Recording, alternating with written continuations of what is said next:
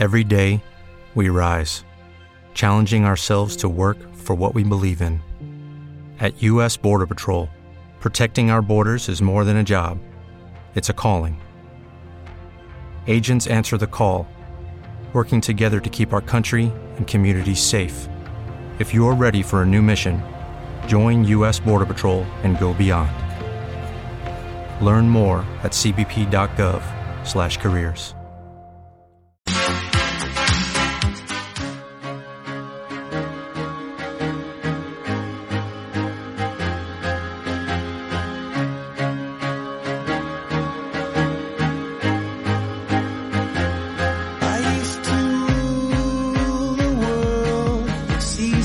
28 minutos pasan de las 9 de la mañana y vamos a hablar de eh, seguridad. Tenemos que estar muy seguros. Me siento seguro. ¿Quién cantaba aquello? El amigo Casillas. Bueno, para hablar de prevención tengo conmigo a Ana Serrano, que es la coordinadora territorial de AEPSAL. Buenos días, Ana. Hola, muy buenos días. ¿Qué Eh, tal? ¿Estamos seguros? Yo sí, yo sí. ¿Tú estás segura? Yo sí, me ¿Estás, siento segura. ¿Estás segura? ¿Tú estás segura, y prevenida. Ah, Lo bueno, traigo ya de casa. Muy bien. ¿Estás segura de estar segura? Segura, segura. Segura, segura. Bueno, muy bien. Vamos a hablar hoy de comunicación saludable. ¿eh? ¿Sí? Muy bien. ¿Qué es esto? Explícame esto de comunicación salu- saludable. Vamos a ¿Es- hablar- Esto es no decir tacos, ¿es esto? No, comunicación algo saludable. más, algo Al- más. Lo vamos a ver y te vas y te voy a creo que te voy a convencer porque con lo comunicativo que eres Vamos lo a vas a tener en cuenta. Pues la verdad que sí, a Eh, veces estoy comunicando. te pegas comunicando todo el día, estoy ¿no? comunicando, comunicando. ¿Y sabes si lo haces de forma saludable? Y eh, sí, espero que sí. Espero. Bueno, pues Espero. con las pautas que yo te voy a proporcionar, Una bueno, pauta, le damos una, una una pauta. vuelta. Decía un amigo mío que una pauta es una mujer de maula vida. es que tienes, eres recurrente para todo. No, no, lo que tengo son muchos amigos que dicen tonterías. Bueno, pues sí, comunicación saludable, inteligencia emocional Ajá. y va a ser la base hacia el éxito laboral del futuro. Pues sí, eh, estoy contigo, ¿eh? Porque estamos demasiado mecanizados, ¿no? Y lo que nos viene va a ser aún más. Sí. Entonces, eh, bueno, pues al final mm, un poco nos vamos a, hay oficios eh, que se van a, a ver absorbidos por la robótica, ¿no? Ajá. Entonces, eh, eh, distinguimos dos tipos de habilidades, las habilidades duras y las habilidades blandas. Las habilidades duras son aquellas que nos vienen mm, de nuestros estudios, nuestra formación, de aquello que sabemos hacer.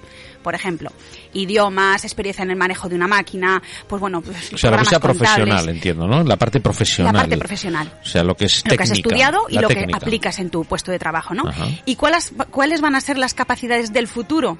Las blandas, las habilidades blandas, aquellas que son emocionales, que incluimos la parte emocional, Ajá. ¿vale? En nuestro puesto de trabajo, con las personas.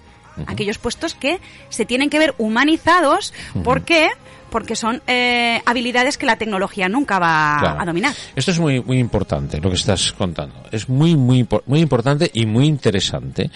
Y alguna vez eh, lo hemos hablado con la Asociación de Humanismo que hay en Zaragoza, que es muy interesante, y que este jueves las tendremos aquí a Uy, pues Carmen me, me dan, me dan cien mil vueltas. Eh, no, no, hombre, por Dios, no.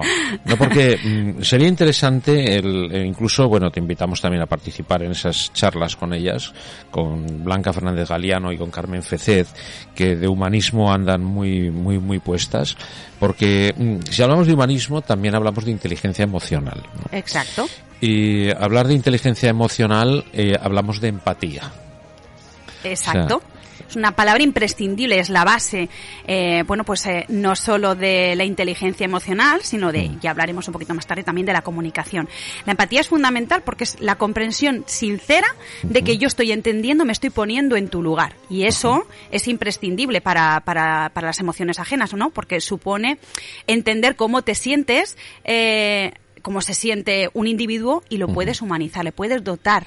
Eh, pues bueno, pues de, de Dicho para los mortales que nos ponemos en su pellejo. Sí, sí, ponerte ¿no? en los zapatos, por ejemplo. sí, sí, sí, ¿No? Ponerte en sus zapatos. Y decir, pero me siento, sé cómo me siento, te estoy entendiendo Mm. y eso nos facilita mucho la labor o nos facilitaría mucho la labor en seguridad y salud laboral, Ujú. eh, y lo hilo ahí, por ahí. ¿Por qué? Porque supondría un cambio de criterio a la hora de adoptar medidas preventivas. Eh, eh, lo que haríamos es eh, anteponer la protección colectiva, por ejemplo, a la individual, que ahora mismo lo hacemos al revés, ¿no? Te ponemos un, un equipo de protección individual y lo que tiene que primar es la colectiva y luego la individual. Claro. Sí, bueno, la protección colectiva para después individualmente cada uno protegerse, Claro. pero hay que tener empatía en los demás, ¿no? Es a lo que te refieres. Claro. Para poder proteger a Primero todos. las- al, al resto de colectivo y luego de forma individual aquello que no se puede Hay- prevenir, ¿no? Hay una, una historia que, bueno, digna de, de comentar, creo yo. Lo que has dicho antes de tenemos eh, dos partes, una la técnica y otra la emocional.